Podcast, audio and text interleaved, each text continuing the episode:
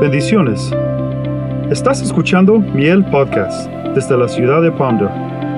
Esperamos que Dios bendiga tu vida a través de este mensaje. Yo voy a cambiar un poquito, hermanos, el tema, ¿verdad? No voy a hablar del libro de Ezequiel, como lo estamos haciendo el día domingo, porque eh, el Señor, hermanos, puso ya ratos, ¿verdad?, en mi corazón algunos temas y me he dado cuenta que el viernes ya tengo un tema, el domingo tengo un tema, el sábado hemos estado enviando, invitando hermanos, hermanos que nos ayuden porque eh, me afectó un poco la garganta y no me recupero bien, bien, ya estoy bien, pero si le doy los tres días, quizás me pueda afectar y no quiero hacer eso, ¿verdad? Entonces, este, hermano, no, no hay espacio, entonces decidí hoy, ¿verdad? Eh, cambiar un poquito. Y disculpe usted, hermano, pero lo vamos a hacer porque eh, yo siento esto. Estuve leyendo muchas veces, estuve meditando en ello y me di cuenta, hermano, que esto va más, esto va creciendo. Y nosotros no podemos estar ignorantes. Tenemos que saberlo, por lo menos saberlo. De ahí para allá, usted decide. Y vamos a hablar hoy, hermano, ¿verdad? El asunto, hermano, de lo que la Biblia habla, no es que allá oigamos o el enemigo diga, porque eso no nos interesa, hermano. Pero lo que dice la Biblia, sí hay que ponerle cuidado, porque eso se va a dar, eso va a pasar. Y así hagamos lo que hagamos. Ahora, no, estamos, no, vamos a estar orando para que no pase, para que no seamos nosotros parte de ese grupo. Y vamos a hablar, hermano, de lo que es la apostasía, hermano, que está ahora eh, tremendamente.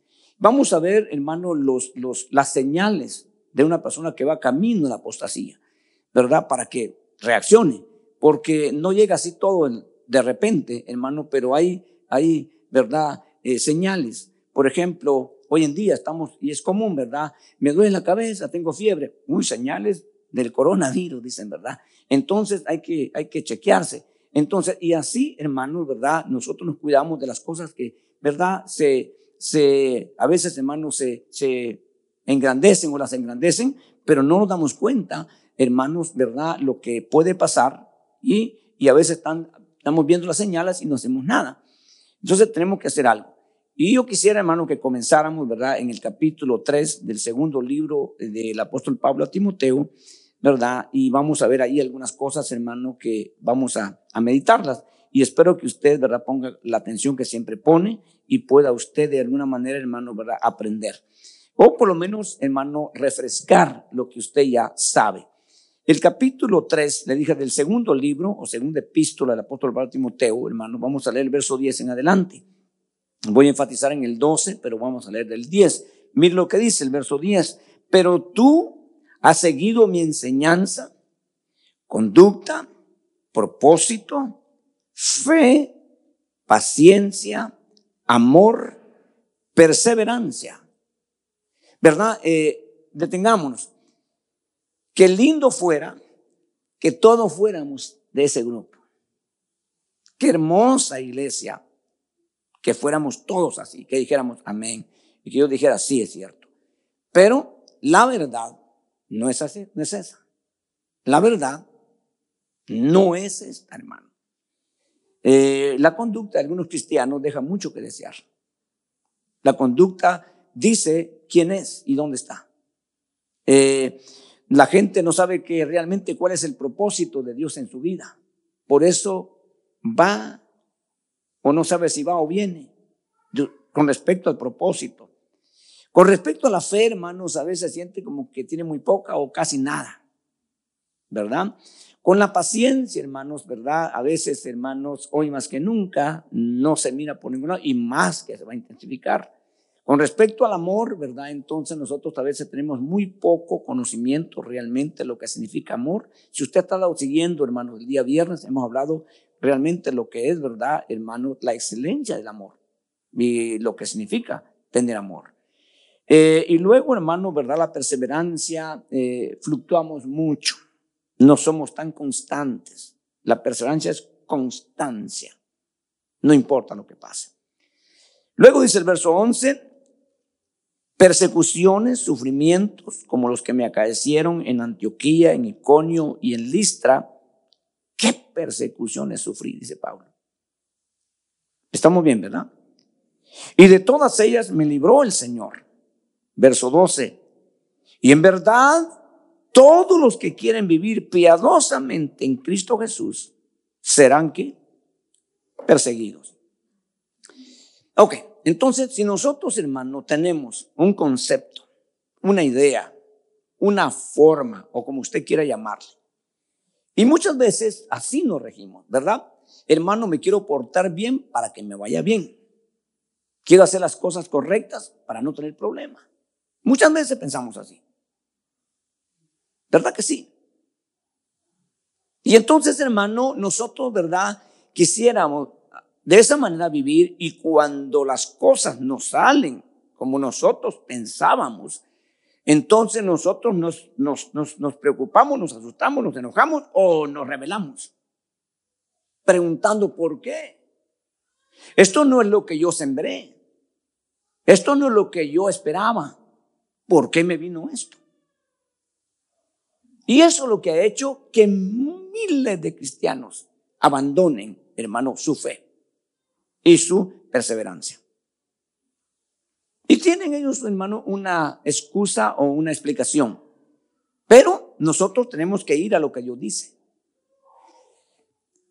Para la razón, para la mente, es ilógico, es, hermano, inaceptable que tú haciendo las cosas bien te esté yendo mal. Porque es lo que primero pensamos.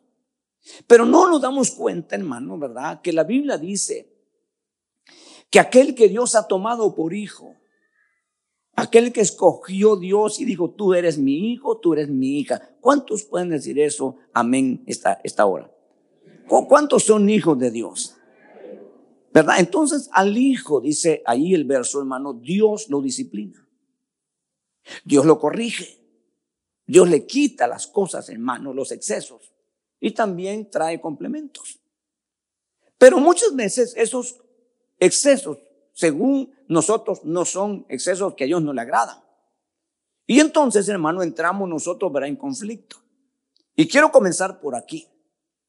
Entonces, hermano, nosotros tenemos que entender que estamos, hermano, en, una, en un lugar, en un mundo donde de Dios no quiere nada. De integridad no sabe nada. De verdad, peor. Y bueno, entonces estamos nosotros ahí. Y entonces nosotros queremos integridad, queremos verdad, queremos rectitud, queremos todas esas cosas, ¿verdad? Entonces estamos en un lugar, hermano, que no aplaude, que no es en pro de eso. Entonces nosotros tenemos que entender, hermano, que se nos va a complicar. Va a ser difícil pero no imposible. Ahora, cuando las cosas son posibles, requieren a veces mucho o poco esfuerzo para adquirirlas. Y en este caso, nosotros tenemos que entender, hermanos, ¿verdad? Que sí, en algún momento va a querer un esfuerzo. Entonces Dios, hermano, está trabajando y vamos a entender con la ayuda de Dios, hermano, muchas cosas que yo quisiera compartirle, que he sentido la carga, he sentido la carga hermano, y sé que es mi responsabilidad a, explicarle a usted o recordarle a usted o eh, despertar en usted, es mi responsabilidad. Ayer estaba hablando una persona inconversa, ¿verdad? Dos personas inconversas. Y yo les he hablado bastante del Señor. Y ayer me permitió el Señor decirle, mira, quiero hablarte lo que viene, lo que va a pasar. Y como tú no estás dentro, entonces tú te vas a enfrentar a esto a una de las personas, ¿verdad? Y la otra escuchando. Y le dije, ¿verdad? Este, a la gente que Dios me ha permitido enseñarles, yo tengo la responsabilidad de enseñarles. Y la otra me dijo, no, un momento, también a nosotros. Y a todos. Ah, claro, por supuesto, le digo yo, al que me permita. Y entonces, hermano, le expliqué, ¿verdad?, lo que, lo, lo que van a enfrentarse. Por supuesto, con la idea de que vayan más allá, pues no lleguen a ese punto. Porque si los cristianos van a tener que, hermanos, morir, y ahora, ¿verdad? Lamentándose, ¿por qué no lo hicieron antes? Simplemente, hermano, porque ahora es el tiempo de morir. no físicamente, sino, hermanos, a esas cosas. Por ejemplo, ¿quién no se enoja, se indigna cuando injustamente, hermano, te acechan? ¿Quién no se enoja y se indigna? Si, hermano, que no, no es verdad, pero te están, hermanos, acechando. Y a veces puede ser poco o mucho. Pero, hermanos, nosotros tenemos que entender que ese es precisamente el trabajo que Dios permite y de esa manera Dios obra para morir internamente, hermano, esas cosas que antes nosotros no tolerábamos. Y por eso, hermano, surgen hasta el día de hoy muertes, se mata uno con otro. Pero nosotros vamos a demostrar que ya estamos muertos a ese asunto y aunque hermano, ¿verdad? Todavía podemos reaccionar, nosotros hemos decidido no hacerlo y dejamos que Dios obre en justicia en el tiempo que Él quiera. Eso es muy grato delante de Dios. Y eso es una señal de que tú ya, hermano, avanzaste bastante. Entonces, porque hermanos, viene unos, eh, no que viene, ya no podemos hablar que viene, ya estamos. Ya no podemos decir, hermano, vendrá, ya estamos aquí. Entonces, ¿qué tenemos que hacer ahora, hermanos? Tenemos que, hermanos, nosotros, ¿verdad? Eh, asegurarnos. Una de las cosas importantes es nuestro fundamento. ¿Qué tan sólido es? Eh, si usted recuerda, los viernes pasamos por un capítulo donde se habló, hermanos, ¿verdad?, de los miembros del cuerpo que Dios los colocó donde Él quiso, sin preguntarnos ni pedirnos gusto. Él decidió si tú eres una uña, un dedo, una mano, o boca u oído. Y no puedes tú hacer otra cosa más que funcionar para lo cual Dios te creó. Pero muchas veces, hermano, no sucede con todos los cristianos. Y eso es lo que yo quisiera que está, esta, esta, esta, tarde, este día, todavía de mañana, pudiéramos nosotros descubrir, ¿verdad? Entonces, resulta, hermanos, que yo puedo hacer lo que yo quiera, pero no significa que esa es la voluntad de Dios. Y entonces, y cuando yo actúo de esa manera, significa que yo no tengo al Señor en primer lugar. Porque si lo tuviera en primer lugar, yo no daría un paso si Él no me ordena. Como dijo Jesús, yo no hago nada que el Padre no me diga que haga. Y por eso tuvo tanto éxito toda esta tierra. Entonces, pero hermano, Dios no va a hacer cambios. Él no necesita hacer cambios. En su estructura, en su plan, en todo lo que ha determinado. Está perfectamente diseñado. Entonces, ¿qué pasa con los miembros, hermano? ¿Verdad? Que, que se mueven del lugar, o sea, en el, en el cuerpo, pues. Si nosotros nos cortamos un brazo, inmediatamente muere y queda inerte el brazo, ¿verdad? Pero en el cuerpo de Cristo es cruel porque sigue con vida, pero ya no con vida de Dios. Como lo sucedió como lo, que, como lo que sucedió en el huerto, cuando Adán pecó, se murió Adán, cayó muerto, ya no se movía. No, pero tenía ahora la comunión con Dios. No. ¿Y de dónde dependía la vida? La vida eterna, la vida espiritual, de la relación con Dios. Pero él siguió moviéndose en el huerto. Él no cayó ahí, hermanos, porque la muerte no era física sino espiritual, porque el, el, pecado viene a ser precisamente eso, separar a Dios del hombre o al hombre de Dios. Entonces, dice hermanos el verso 19 del segundo libro a Timoteo, hermanos, 2.19 del segundo libro a Timoteo, que estamos ahí cerquita, miremoslo de una vez, hermano, 2.19, lo, miren lo que dice, por favor. Porque no puedo ir a más versos, voy a ir bastante versos, hermano, miren lo que es el verso 19. No obstante, el sólido fundamento de Dios permanece qué? Firme. O sea, el, el, el sólido fundamento de Dios permanece firme. No se puede mover. Y luego dice el verso, hermano, lo que sigue, dice, el Señor conoce a los que son suyos. Y tienen este sello, dice la versión, ¿verdad? Que lo tiene. Dice que se aparte de iniquidad todo aquel que menciona el nombre del Señor. O sea, el fundamento no va a cambiar. Quien tiene que cambiar soy yo y usted para permanecer en ese fundamento sólido. O hacemos esto y logramos mucho, o no hacemos esto y perdemos todo. Muy bien. Entonces, hermano, solo quiero darle algunos puntos porque yo quiero ir, ¿verdad? Al tema que dijimos. Y para ello, hermano, quiero que vaya conmigo, ¿verdad? Allá, hermanos, eh, eh, capítulo 4 del primer libro de Timoteo, creo que es, o, segundo libro, dice, no, lo puse aquí, hermano, dice eh, 4.1, vamos a ver. Si no es el primero, va a ser el segundo, porque no tiene aquí, hermanos, no, no, no, no lo pusimos, pero mire lo que dice. Eh, va, a ser, va a ser el primer libro, primer libro, por favor. Mire lo que dice. Ya lo tiene usted, ¿verdad?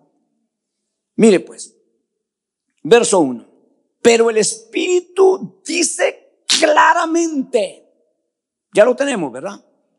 Así, así dice donde está leyendo usted. No, no así medio enredado. No me así, no, no, claramente que en los últimos tiempos, que son los que estamos nosotros hoy viviendo, yo he predicado ya algunas veces de esto, pero no como hoy, porque hoy estamos ahí. Yo he predicado cuando vengan, estaremos. Los últimos tiempos comenzaron de quizás muchos años atrás, pero hoy estamos, hoy sí que en los últimos días. Porque son tiempos, son días, son horas, son minutos y segundos. Podemos estar en los años, ¿verdad? 10 años, 20 años de lo último. De repente, hermano, los últimos días, las últimas horas y los últimos minutos. Eso se marca en la vida de aquel que parte esta tierra. Se marca. Esos últimos minutos, segundos que está sobre la tierra, son claves, tanto de un lado como del otro. En esos últimos instantes, hermano, me imagino que a Dios le pasa toda su vida. Quisiera tener una oportunidad y no puede algunas veces. Ya no se puede. Entonces, dice hermanos aquí, algunos apostatarán. ¿Está conmigo, hermano? ¿De qué? De la fe. Entonces dice, prestando atención a espíritus engañadores y a doctrina de demonio. Ok, nosotros, ¿por qué le dije yo hace poco a usted, hermano? Eh, cuando uno mira ciertas, hermanos, enseñanzas que no tienen, hermano, base en la palabra, ¿de dónde vendrán? Ahora, no nos estamos enfrentando ni siquiera a un hereje, a un desquiciado, a uno que no estudió. Porque algunas veces puede hablarnos alguien que no se preparó y no es verdad, está hablando, pero no, no, no, no, no muy, no, no, no atina mucho, como decimos, hermano. Pero aquí ya no estamos hablando de personas, hermano, que simplemente están eh, ahí despistadas. Estamos hablando de espíritus. Y expertos. ¿Espíritus de qué dicen? O sea, hermano, ya, ya, ya, es un engaño no por la mente y la razón de un hombre, sino por espíritus expertos en engañar. Espíritus engañadores. Y luego, doctrina de demonios. Porque, hermano, Dios les ha permitido que en estos últimos tiempos ellos puedan. Muchas veces nosotros no entendemos, ¿verdad? Por ejemplo, si nosotros estamos echando fuera un demonio, que no me ha tocado a mí muchas veces, hermano, y el demonio dice, pues eh, muchas cosas piden. En una ocasión, hermano, eh, yo le conté a usted que decía el demonio, deme sopa y me voy. No, no, de veras, hermano, da risa, pero eh, ¿me entiende? Horas de horas en la administración, en la liberación, y no se podía. Dijo uno, pues denle sopa que se vaya. Ya sabía usted lo que iba a pedir después. Entonces, hermano, resulta que esos personajes, hermano, nosotros no podemos ni siquiera oírlos. Por eso Jesús, cuando los expulsaron, enmudece y vete de aquí. porque no quería ni siquiera que eso dijeran que Jesús era el Hijo de Dios. Ni siquiera eso quería que dijeran. Cuando decían, nosotros sabemos quién eres tú, decía, cállate, enmudece y fuera. Ni siquiera eso quería que dijeran. Aunque estaban diciendo la verdad, pero eran seres, hermanos, muy destructivos. Pero dice la Biblia que en los últimos tiempos ellos van a tomar lugar en enseñar doctrina, en enseñarle a la gente. Y cuando ya es un asunto de esto, es muy difícil, hermano, eh, poder salir de ahí, pues. Muy difícil. Claro que Dios puede hacerlo si ese es su, plan y su misericordia, pero es muy difícil. Ahora, no está hablando de grupos X, ¿verdad? Porque nosotros sabemos, hermano, y lo puedo decir con toda libertad, aunque ahora me pueden censurar y me pueden sacar de las redes, ¿verdad? Si yo digo, hermano, que los testigos de Jehová es, es un espíritu de error. Y lo puedo probar por la palabra. Pero, hermano, pero, pero, no estoy hablando de ellos. No estoy hablando de ningún otro grupo. Estoy hablando de la iglesia. O sea, donde han llegado, hermanos, a meterse, ellos ya están, como decimos, fritos. Pero nosotros, hermanos, que estamos aquí con un plan, con un propósito de Dios, el enemigo quiere entrar aquí, no allá. Y tenemos, y tenemos que estar nosotros despiertos. Y nosotros los predicadores tenemos que tener un sumo cuidado que lo que nosotros decimos podemos, hermano, aquí certificarlo por la palabra. Si no, ya no fuimos. Ahora la pregunta es, hermano, ¿podrán haber personas que estuvieron un tiempo bien y resulta que ahora, miren dónde andan? Sí, porque nunca tuvieron la integridad que Dios requiere para llegar al final. Nunca pusieron atención cuando Dios les habló. Ahora están poniendo atención a este tipo de espíritus malignos. Porque eso dice el verso. Atendiendo, dice, ¿verdad? Prestando atención. Por eso le digo a la gente, le digo yo, y, yo me digo a mí mismo, prestemos atención a lo que Dios dice. Y cuando le prestamos atención es que decimos, no, eso dice la Biblia, eso dice Dios. No, yo, yo, yo, yo voy a hacer lo que Él dice. Yo no, yo no voy a cuestionar lo que, lo, que, lo que Dios dice. Yo lo voy a obedecer. Aunque algunas veces no lo entienda a profundidad, pero lo voy a obedecer. Y eso, hermano, es grato delante de Dios. ¿Qué más sigue diciendo, hermano? Mediante la hipocresía. Ese es el medio que se usa. Ahora, nosotros, hermano, tenemos que preguntarnos. Nosotros tenemos que examinarnos. Porque muchas veces también nosotros, de alguna manera, podemos caer, hermano, en este lazo maligno de la hipocresía. Pero aquí no está hablando de personas comunes, sino de personas claves, predicadores, en los que no se cuidaron, hermano, de vencer ese, ese punto de hipocresía y como predicadores que somos, debemos ser personas rectas, con los defectos normales, pero ausentes de hipocresía.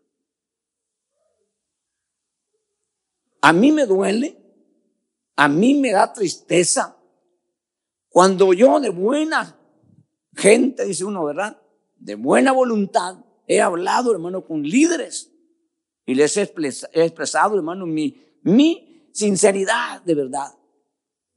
Y han, han puesto, hermanos, ellos, ¿verdad?, su cara y después me doy cuenta que usaron hipocresía, usaron mentira.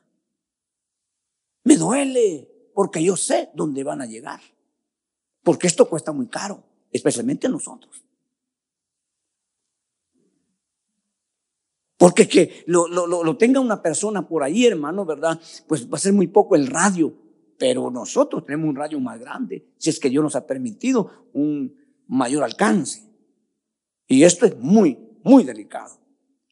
Ahora, esto no es asunto, hermano, que, que de repente, ¿verdad? Este, yo conozco, yo no conozco, algunos tal vez no conocen al Señor, tal vez no tienen la realidad, tal vez no han amanecido, un montón de cosas, pero ¿qué tal con aquellos que son genuinos y verdaderos? Para que nadie se enoje hoy, vayamos a, los antepasados. Conocía, amaba, servía y era genuino. ¿Pedro o no era? Dígame. ¿Era o no? No hay duda, lo era. Falló, como usted quiera, pero era genuino. ¿Cayó en hipocresía Pedro? Cayó. Entonces a mí me asusta eso. Y Pedro era columna en la iglesia de Jerusalén en ese entonces. Pero sin embargo, lo alcanzó la hipocresía. Gracias a Dios por Pablo, porque lo enfrentó y no le pasó por alto eso. ¿Cómo quisiéramos que hoy estuvieran esos Pablos para que enfrentaran a esta gente que tiene mucha hipocresía? Y aparte de hipocresía, muchísimas cosas más. Pero Dios, hermano, se llevó a Pablo, pero Dios ha dejado su Santo Espíritu y Él está desde los cielos. Gobernando, reinando, dirigiendo y controlando su gente. No estamos aquí a la deriva. No, hay un Dios que un día nos va a llamar a cuentas. Entonces, hermano, mediante la hipocresía de mentirosos, hermano, ¿cuánta gente hoy se ha agarrado en mentiras? Hasta la gente inconversa se ha metido en este asunto. Anda investigando, averiguando y, diciendo a los hermanos, ¿verdad? Estos son ustedes, no lo que dicen. De veras. Y nosotros, ay, no, no, hermano. Nosotros tenemos que ser gente bien centrada. Si un hermano a quien amamos cometió una falta, hermano, nosotros no podemos condenarlo, no podemos ni juzgarlo ni condenarlo, pero tampoco lo podemos defender si es cierto lo que pasó. No podemos poner nuestra cabeza, hermanos, por decir, por cubrir. No podemos hacer eso. Porque ya está escrito, no hay nada oculto que no sea manifiesto. Lo que podemos hacer es orar para que esa persona, Dios la trate y yo la salve. Y yo la rescate. Porque hay cosas que nosotros no podemos decir, no es cierto, es mentira, es verdad. El adulterio es cierto, la fornicación es verdad, el robo es verdad y todo esto es verdad. No es calumnia, no es chisme, es verdad. Y tenemos que entender, ahora, pero no podemos hacer mucho por ello, pero nosotros tenemos que ver, hermanos, que esto no vaya a darse en nosotros, porque ese fue el medio, la hipocresía de mentirosos que teniendo cauterizada la conciencia, ya no les importa nada. Uno se pregunta, ¿cómo es posible? ¿Cómo es posible, hermano, que pueda un líder, un ministro, hermano, estafar a un hermano? Pues ya no le importa. Ya la conciencia, ya no ya no le funciona. Pero comenzó así. No. Está terminando así. Entonces, por eso, hermanos, que algunos hermanos que miran esto, ¿verdad? Se dan cuenta de esto. Entonces, la gente dice, hermano, no, la verdad que no vale la pena. Yo ya no, hermano. Mire, yo, yo iba un buen impulso, un buen deseo, pero dándome cuenta de esto, hermano, no, yo ya no, hermano, yo ya estuvo. Entonces, algunos apostatarán de la fe al ver esto, al darse cuenta de esto. Algo otros serán fuertes dicen, no, pues ni modo, hermano, pues yo lo juzgará, yo sigo adelante. Pero no son todos. Ahora, aparte de lo que ya hicieron, aparte de lo que ya permitieron, ahora tendrán que responderle a Dios por esa gente de la cual ellos fueron piedra de tropiezo. Pero esa es la realidad que estamos viendo ahorita nosotros. Esa es la realidad, hermano. Esa es la realidad. No podemos decir, hermano, vendrá. No, eso es lo que estamos viviendo ahorita. Esa es la realidad. Y le digo que me duele, me da vergüenza, me da tristeza, lo que usted quiera. Pero no me puedo quedar así, pues tengo que ver qué hago. Y tengo que explicarle a usted dónde estamos. Para que usted no vaya, hermano, ¿verdad? A, a ser víctima. Para que usted no va a ser también arrastrado por este tipo de, individuos. Tenemos que despertar, hermano, a esta realidad.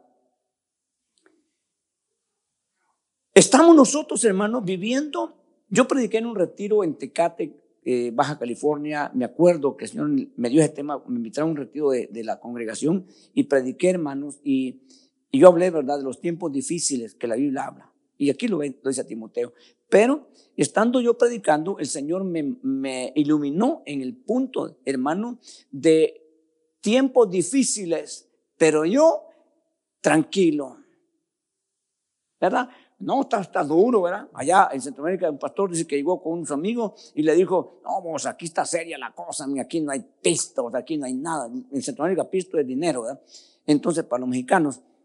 Y aquí está difícil, pero me dice el pastor, con tres celulares, tres iPhone, y le está yendo mal. ¿Verdad que se ríe uno, verdad? Muchas veces nos pasa a nosotros. No está difícil, asunto está difícil, pero nosotros bien. No hay ningún problema.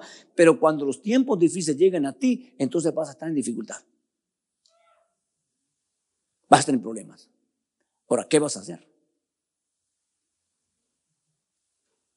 Con la cosa esto del virus, ¿verdad? De repente está tremendo, se están muriendo unos, otros tremendo, pero no te ha llegado.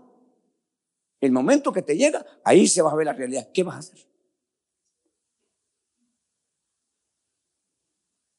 ¿Qué, hacemos, hermano? ¿Qué hacemos? Porque no, en el nombre de Jesús, Salmo 91, ¿verdad? Estamos a mencionar, pero la realidad es que ya te llegó. Con el Salmo 91 así abierto, pero ya está el virus ahí. Ahora, ahora ¿qué vas a hacer? ¿Qué vas a hacer ahora? La realidad ahora es que estás en problema. Entonces, ahora tienes que tú darte cuenta que tu vida está en las manos del Creador. Y ahora tienes que tú, hermano, echar mano de los versos que dicen, hermano, que tus días están contados por Él y que no faltará ninguno de ellos. Y que si ese no es tu tiempo para irte, no te va a pasar nada. El virus va a entrar y salir. Sin hacer nada, porque no es tu tiempo. Pero tú estás ahí, hermano, confiando en Dios, hermano, con esa comunión, con esa relación, con esa seguridad que ese Dios, hermano, que tiene el poder de la vida y la muerte, está contigo. Aleluya. Entonces, en medio de la dificultad, tú estás intacto. Porque puede estar difícil, puede estar peligroso, puede estar tremendo, pero Dios está contigo. Aleluya. Eso marca la diferencia. Y es importante que nosotros, ¿verdad? Entendamos eso. Entonces, hermano, vamos allá al segundo libro de Tesalonicenses, hermano, porque tengo que entrar en materia, en tal es el tema que es muy importante, creo yo, porque yo lo recibí más a unos meses atrás, no, no fue ayer, no fue antier, uno eh, fue a principios de noviembre. Imagínense, estamos en enero y yo todavía no empiezo, hermano, pero por eso tuve que parar ahora porque quiero yo compartirle, porque tal vez es el tiempo hoy, ¿verdad? Tal vez sea los días, los, minutos, no lo sé, hermano. Mire, Tesalonicenses 2, 1 al 4 dice, pero con respecto a la venida de nuestro Señor Jesucristo y nuestra reunión con Él, os rogamos, hermano, que no seáis sacudidos fácilmente en nuestro modo de pensar. Ok, hermano, cuando decimos, ¿verdad? Me sacudió, es que te estremeció todo tu ser. Pero las cosas más difíciles es cuando tu mente, tu forma como tú piensas te sacuden. Eh, eso, eso es, no sé, no sé si logro, no sé si estoy dándome a entender o usted logra entenderme, pero esto es muy serio. Yo estaba, hermanos, en una mesa redonda con un siervo de Dios de años, ¿verdad? Cuando yo respeté mucho y Dios me enseñó muchas cosas. Le dijeron un día, ¿le tiene miedo a la muerte, hermano, fulano? Dijo, a la muerte no tengo miedo. ¿Le tiene miedo al diablo? Tampoco, dijo, porque lo venció Cristo. ¿A qué le tiene? Dijo. ¿A qué le tiene miedo? Pues hermano usted dijo. ¿Saben a qué le tengo miedo yo? Dijo él. A mi mente. Así dijo hermano. Yo me quedé pensando cómo está y me he dado cuenta conforme los años van pasando, hermano, que si la mente es movida, se arruinó el individuo. Tanto físicamente como espiritualmente. Imagínense que de repente ya empieza usted a decir, ah, eh, pues sí, como, iba hablando, ¿verdad? Y no hay nadie. No, no, no, no, no, no, no, hermano, de veras, ponga, seriedad en este asunto, ¿verdad? Y no tengo que, hermano, hermano, y, y, usted dice, hermano, esta persona está loco. Esta persona ya no se le puede confiar nada. Vaya, cuando no pasa eso, pues de repente empieza, hermano, que ya no sabe cómo se llama. ¿Y vos quién sos? ¿O tú quién eres? Y es su hijo. ¿Sabe que la edad, hermano, se llama demencia?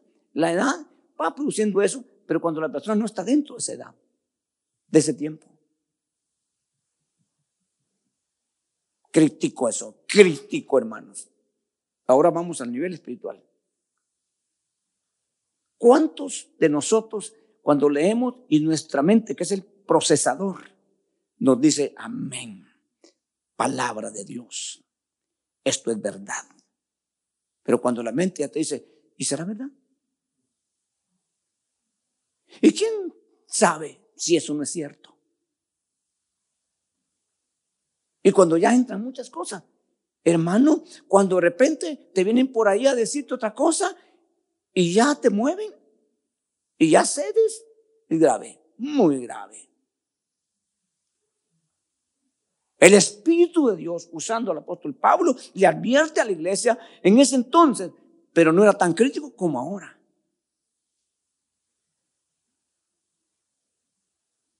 Ya no era, hermano, tremendo, ¿no?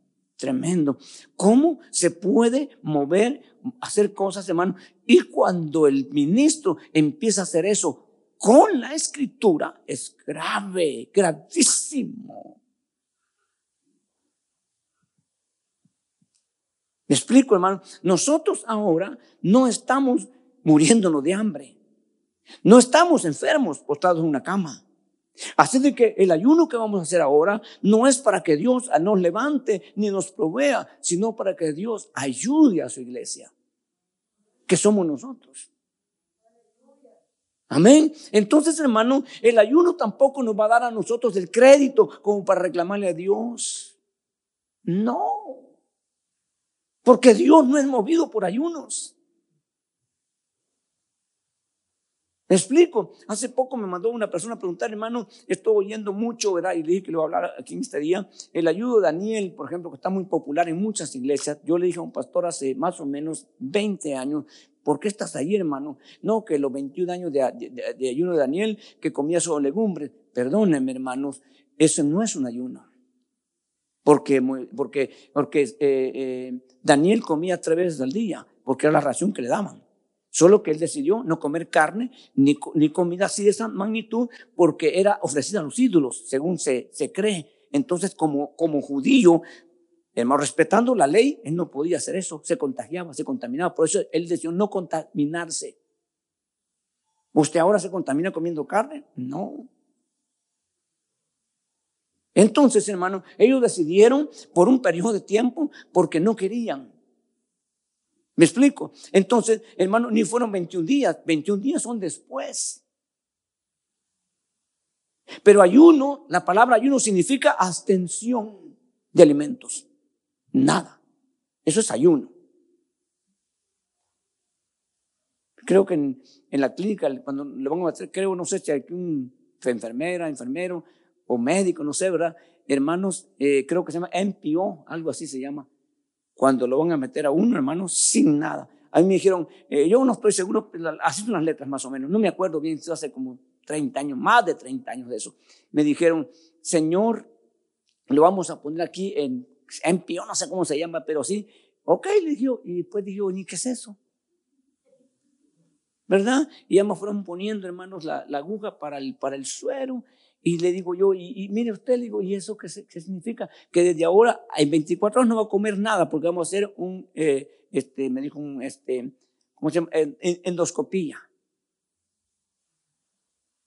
Primera vez, hermano, que estoy en un hospital, yo sin nada, sin sentir nada. Mire, hermano, iba tan bien al hospital, tan bien al hospital, hermano, y salí enfermo de ahí.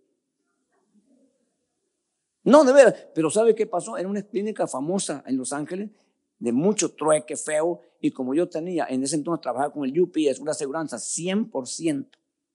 ¿Cuánto cuesta una endoscopía hacerlo en un lugar privado, como 2.500, quizás máximo, hermanos, 5.000, póngale, lo máximo. No, hombre, eso le cobraron más de 15 mil dólares. Porque me tuvieron 24 horas hospitalizado. Ok, entonces, hermano, significa abstención. Lo que están haciendo los hermanos sin saberlo es una dieta. Ok, una dieta, no digan una dieta, hagamos una dieta, no comamos carne, está bien, aceptable. Pero no involucremos lo espiritual. Si vamos a hablar de ayuno, hermano, vamos a hablar de extensión. Puede ser de comida o como lo que dice Isaías en el 58 de Isaías. Y Dios reclama, ¿qué es el ayuno que están haciendo? Encogerle como el junto, el junco y no comer. No es ese el ayuno que yo establecí, dice. Más bien es que compartas el pan, que tengas misericordia, que estés recto. Empieza a decirle a Dios lo que quiere. ¿De qué sirve, pues? Entonces, si no tomamos a, a, humillarnos es para que Dios nos ayude, hermano, a poder superar esas cosas que a Dios no le agradan. Pero sigamos aquí, hermano, dice hermanos aquí, eh, ni os alarméis, ni por espíritu, ni por palabra, ni por carta, como si fuera nosotros, en el sentido de que el Señor ha llegado, uh, el día del Señor ha llegado, que nadie os engañe en ninguna manera porque no vendrá sin que primero venga la apostasía. O sea, la apostasía es una señal de que Cristo está cerca. No son los terremotos, no son las guerras, no son nada de eso. La señal inequívoca y más confiable que la Biblia dice es cuando tú mires a muchos hermanos. Ahora, nosotros, para nosotros, la apostasía es que se fue al mundo, que ya no quiso nada, espérese. Mire, los sinónimos de apostasía le voy a decir que son los sinónimos es adjudicación, o no, adjuración, repudio, deserción, lealtad, hermano, deslealtad, perdón, eh, renuncia, eh, retracción, traición, abandono, perjurio, blasfemia. Son los sinónimos, pero son muchos, hermanos, y voy a ir a los antónimos. A los antónimos es eh, fidelidad, fe y lealtad. Para que vayamos más al fondo. ¿Cuántas personas dentro de las congregaciones y dentro de la iglesia no son fieles? Y no estamos hablando de dinero, porque a veces la fidelidad es que de los diezmos, no, no simplemente. Porque hay gente que diezma y no es fiel. Ok, entonces lo que estamos hablando, fidelidad, hermano, es un espíritu alineado con Dios. Porque el Salmo 78 dice, hermano, que no fueron fieles cuyo espíritu no fue leal con Dios. Entonces, aquí fidelidad, este, eh, eh, eh, no ser aposta significa fidelidad y fe, mantener esa fe y luego lealtad. ¿Cuánta gente no es leal? Pero va para el cielo. Según ayuda. No. Esto es serio. Se necesita, hermano, puntos importantes, fidelidad. Lo demás está bien. No es, hermano, lo primordial, pero está bien. Pero lo primordial tiene que ser establecido así. Hermano, fidelidad, fe y lealtad. Y entonces estás correcto. Si no, son las señales de terminar siendo apóstata. Y esa es la señal que Pablo dice a los, a los tesalonicenses, porque se adelanta un grupo diciendo, hermano, de que ya Cristo vino. De ya, ¿para qué esperarlo? Y era un grupo, hermano, hereje. Entonces, ¿cuánta gente hoy? Le dije a usted que le iba a hablar, le iba a hablar un poquito, hermano, de las señales, de lo que puede usted revisarse. Una de las cosas, hermano, que comienza la, ¿cómo, cómo comienza la apostasía? Es frialdad. Eso usted tiene que sacudírselo. Desánimo. Son señales. Desgano. Porque usted se mira como la gente, hermano, que está afectada. ¿Usted ha visto a una persona anémica, hermano?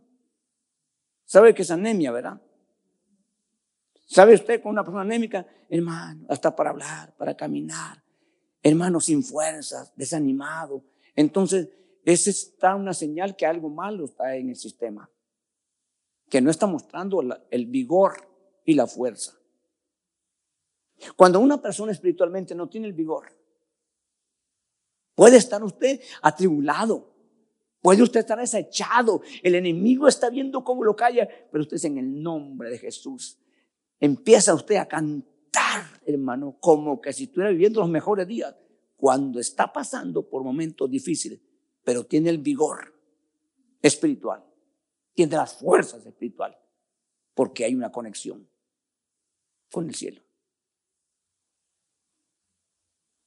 Ahora, es mejor que usted revise hoy, es mejor que usted ahora, hermano, hermana, ¿verdad? Eh, se sacuda.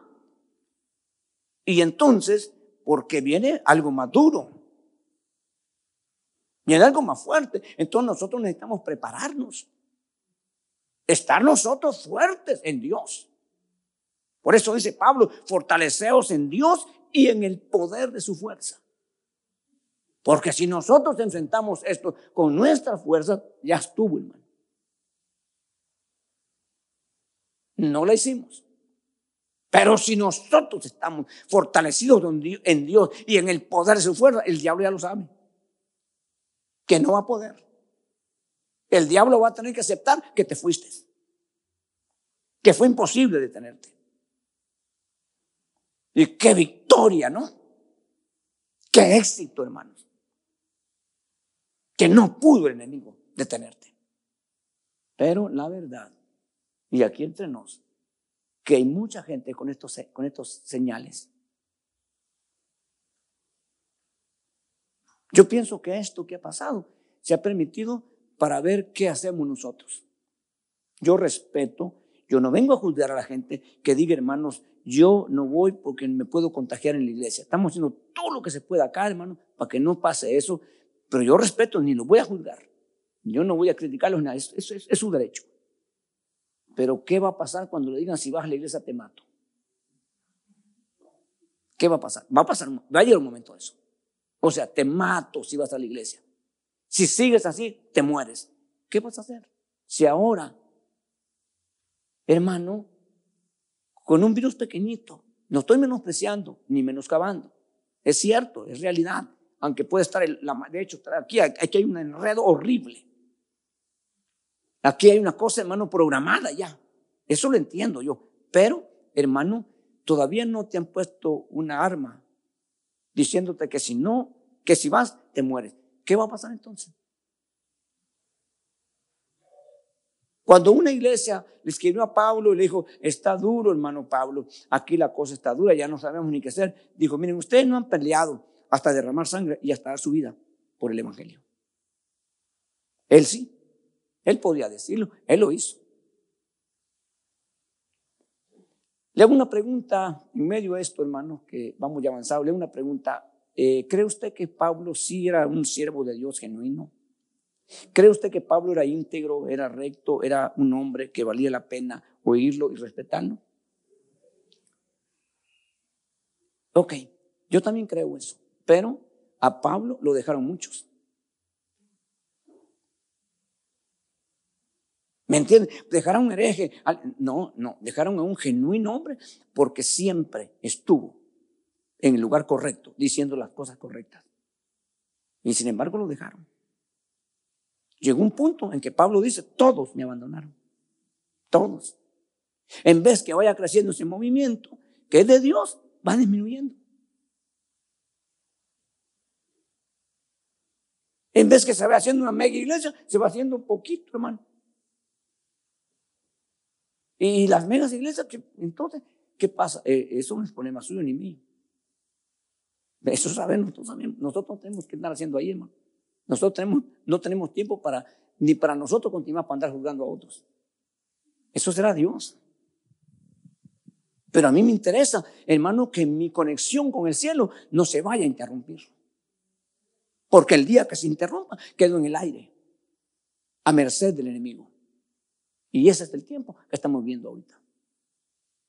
El enemigo está buscando todos los medios y usted es el único que decide si se llena de Dios o se vacía de Dios. Yo he hecho, hermano, de que viernes y sábado no vengamos acá por la situación que está pasando. Muchos hermanos fueron alcanzados por el virus, hermano. Eh, el tiempo frío, terrible. Primero Dios, ¿verdad? Que ya Dios nos permite, hermano. Yo estoy planeando que si no antes, para el mes que comienza, comenzamos viernes, sábado y domingo y con full time. Se acabó, hermano. Vamos a comenzar como antes a las 7 de la noche y terminamos a las 9. Como dijo el gringo, no matter what.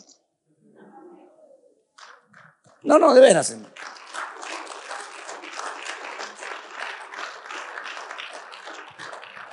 las cosas, las cosas no pintan para bien. Pero no, es, no somos ajenos a ello. Ya no lo dice Dios. Ya no lo dice la palabra. Tenemos que prepararnos. Yo me he decidido una cosa. Una cosa he pedido y esta buscaré, dijo el salmista. Yo no voy a decir lo que el salmista. Él dijo, estar en la casa del Señor todos los días. Yo quiero llegar al cielo. Yo quiero llegar al cielo. Si eso me hace acabarse el ministerio, ok, pero yo quiero llegar al cielo.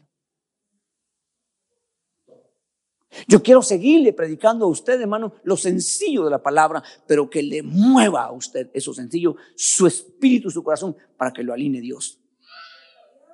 Porque si su, corazón y su espíritu no es movido por el Dios y por el mover y por el poder y por la palabra de Dios, hermano, entonces van a pasar esos otros movimientos que habla Pablo.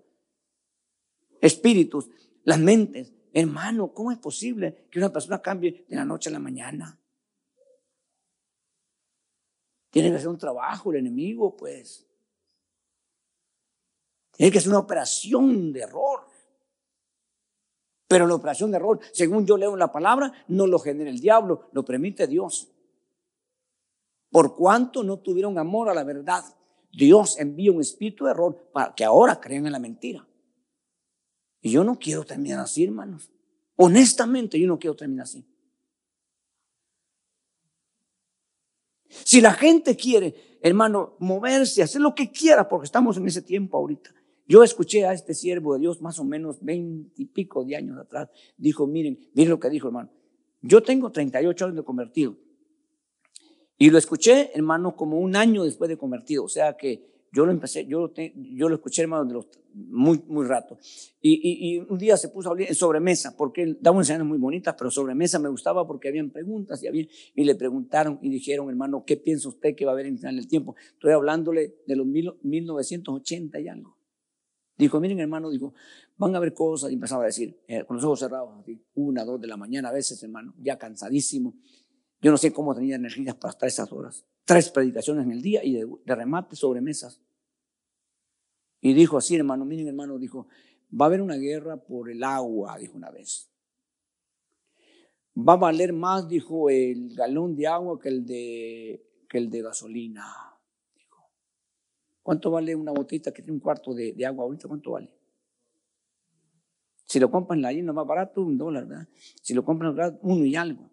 Si los unimos, hermano, vale más de 5 dólares el galón de agua que el de gasolina. Yo estaba viendo eso. Las guerras, eso lo saben todos ahorita, que están por el agua. Cierran calles, ciudades, porque no hay agua. Y dijo eso 30 años atrás, hermano. Dijo, así con los ojos cerrados, porque a veces pone atención a eso, pero a veces Dios, ¿no? dijo, habrá un movimiento de personas. Van a caminar de un lado a otro. Y creo que se llama demografía eso, ¿verdad? O un movimiento demográfico, algo así, hermano. Y hoy estamos viendo, hermano, terriblemente, ¿verdad? Miles de personas del sur para acá. Nosotros miramos lo que viene de África para Europa lo que va para Oceanía. No, no, no, no, no, no nos pasa, no nos pasan, pero es un movimiento horrible de la gente moviéndose de ciudades, hermano, de, de, países moviéndose terriblemente. Es un movimiento que la gente, que, lo, que los gobiernos están ahorita preocupadísimos por eso. Pero también está pasando de varios años dentro de la iglesia del Señor. Los movimientos. Y yo estoy totalmente de acuerdo cuando es Dios el que mueve las piezas porque son correctas estos movimientos, perfectos. Un día Dios movió los cielos para sacar a su hijo y llevarlo a la tierra. ¿Hubo conmoción en los cielos y desorden? Nada. Cuando lo introdujo en la tierra fue una explosión como el Challenger. Nada. Ahora es más grande Jesús que cualquier otra cosa. Sí. No hubo ninguna conmoción en la tierra porque era la mano de Dios moviendo eso. Metió a su hijo en la tierra, hermano, en un vientre. Y imagínese usted, pues. Después, hermano, lo sacó de la tierra y se lo llevó. ¿Hubo tremendo conmoción? No, porque era la mano de Dios. Nosotros tenemos que aprender, hermano, a dejar que Dios nos mueva. Y si Dios no te da la orden, no te muevas. No te muevas. Esto es importante, hermanos. Esta es la obra de Dios. Yo soy simplemente un siervo lo más pequeño, pero te digo esto hoy. Mantente donde Dios dijo y métete más. Ahora más que nunca. Conéctate con el cielo. Búscale de todo corazón. Séle sincero, honesto, hermano. Y van a empezar los problemas en las familias, hermanos, en las congregaciones donde Dios está trabajando. Y dijo, dijo eh, el, el, el, hombre dice así, hermano, dice, eh, si no tienes problema en tu congregación y contigo, aflígete, preocúpate. Porque donde Dios está trabajando, hay problemas que están surgiendo, saliendo y donde Dios no hace nada, todo bien, feliz, todo. Perece al final.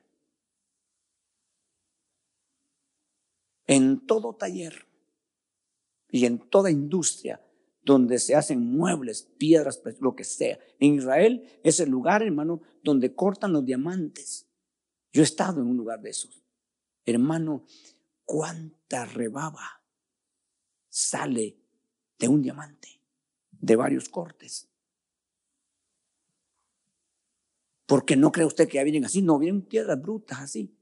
Y de repente los cortes que les hacen y toda esa rebaba sale.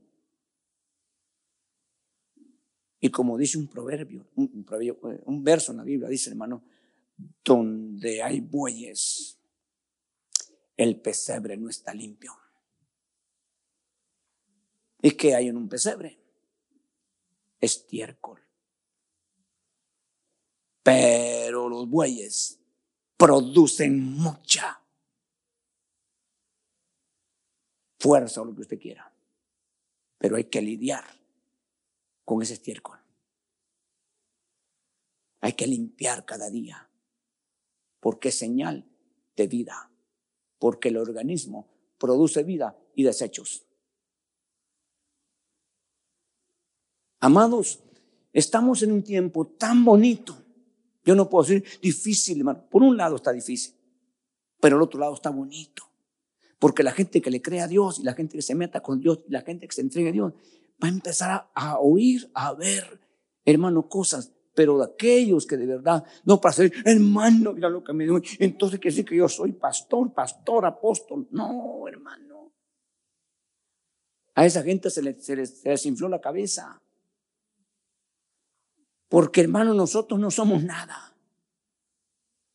No somos nada. Si Dios no está con nosotros. Somos basura sin Dios. Pero con Dios somos algo especial. Muy atractivo. Muy precioso. Muy grande si Dios está con nosotros. Y eso es lo que queremos. Pero Dios dice, hermanos, sean santos, porque yo soy santo. Y ese repudio al pecado, a las cosas sucias, inmundas no están en el corazón del que no busca la santidad. Repudia, ¿no? Cuando usted mira algo, algo así, ¿verdad? Dan ganas hasta de agarrarlo el pelo si es posible y sacudirlo con una buena intención, pues no para destruirlo. Pero usted sabe que no puede hacer eso. Pero siente ese repudio. Mira usted esa obra maligna el adversario ahí.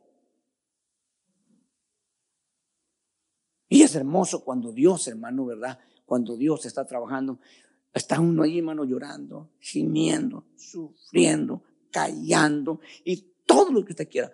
Pero la obra de Dios se está llevando a cabo. Poco a poco. Y hasta que Dios, hermano, termina su obra en nosotros. ¿De qué nos sirve ser nosotros los predicadores famosos, hermano, conocidos por todo el mundo y desconocidos en el cielo? A mí qué me importa y no sé si algún día nos van a sacar y si no, nosotros nos salimos, hermano. Yo no me interesa que me conozcan en la tierra. A mí me interesa que me conozcan en el cielo. A mí me interesa eso, me interesa eso. Me interesa mucho eso. Me impacta ese verso que dice, hermanos, en Daniel, hermanos, tú en los cielos no te llamas Daniel. En los cielos te llamas el muy amado. Pero, pero había probado por qué era tan amado en el cielo desde que llegó a Babilonia, podía haberse destrozado y hacer, ahí estaba, ahí estaba la mata de la corrupción y la inmundicia. Pero dijo, hermano, yo me niego. Nadie me obliga. Ahora no tengo mi papá, no tengo mi mamá, no tengo al sacerdote, no tengo al rabino y no tengo a nadie, pero yo tengo a Dios. Aleluya, yo tengo a Dios en mi corazón. Y yo voy a respetar a Dios aunque esté en Babilonia. Si nunca regreso a mi tierra, me voy a morir en Babilonia, pero consagrado. Y entonces Dios le dio promesa. En lo último que le dice Dios a Daniel, porque mira Daniel, unas cosas hermosas, hermano, que es el Mesías en función. Y le dice, ¿y este tiempo? ¿Y para quién? Dice Dios, no, esto no es para ti. Tranquilo, duérmete. Y yo te levantaré del polvo de la tierra. Le dijo Dios a Daniel. ¿Queremos oír eso nosotros? Sí, pero tenemos que vivir como Daniel. Tenemos que someternos. Tenemos que buscar la realidad. Hermano, esto no es una religión, esto no es un movimiento de hombres, esta es la obra de Dios. Y si Él la hace, será perfecta. Y si Él no la hace, estamos perdidos. Estamos perdidos. ¿De qué me sirve a mí, hermano, tener tres templos y tenerlo lleno, rebalsando hasta en el techo la gente? ¿De qué sirve? Pero los que lleguen y los que crean esta palabra y los que se dejen trabajar por el Señor, entonces vamos a ver su obra realizada. Y espero que un día usted me diga en el cielo, le agradezco hermano, me jaló los moños para que no déjame allá. No, no, de eso, eso, pero porque van, van a haber otras, otras cosas, ¿no? Dice, maldito, tú nunca me dijiste, nunca me exhortaste. Van a haber palabras feas para aquel hermano que, que se congració. Que no, yo no vengo a ofenderlo, yo no vengo a dañarlo, yo no vengo, hermano, yo vengo a motivarlo para que juntos nos, nos, nos movamos, nos metamos y si nos toca morir, moramos en fe. Porque esa es la diferencia, hermano, de unos y de otros. Bueno, el tiempo se me fue, ¿verdad? Pero espero que ese tema le sirva. Dios puso este, esto en mi corazón, algunos temas que he puesto el Señor, pero yo quiero que usted no vaya a ser nunca un apóstata, que usted sea un fiel cristiano, aun que vaya, se vaya a esta tierra asesinado, porque el enemigo es cruel, pero no nos va a poder sacar eso que llevamos dentro de nuestro corazón, hermano. Cierre sus ojos, vamos a orar esta, esta tarde, vamos a darle gracias al Señor. Yo voy a pedirle que se ponga de pie usted. Póngase de pie ahí donde está. Si Dios le ha hablado esta tarde, dele gracias a Él. Si usted entendió, hermano, dele gracias al Señor.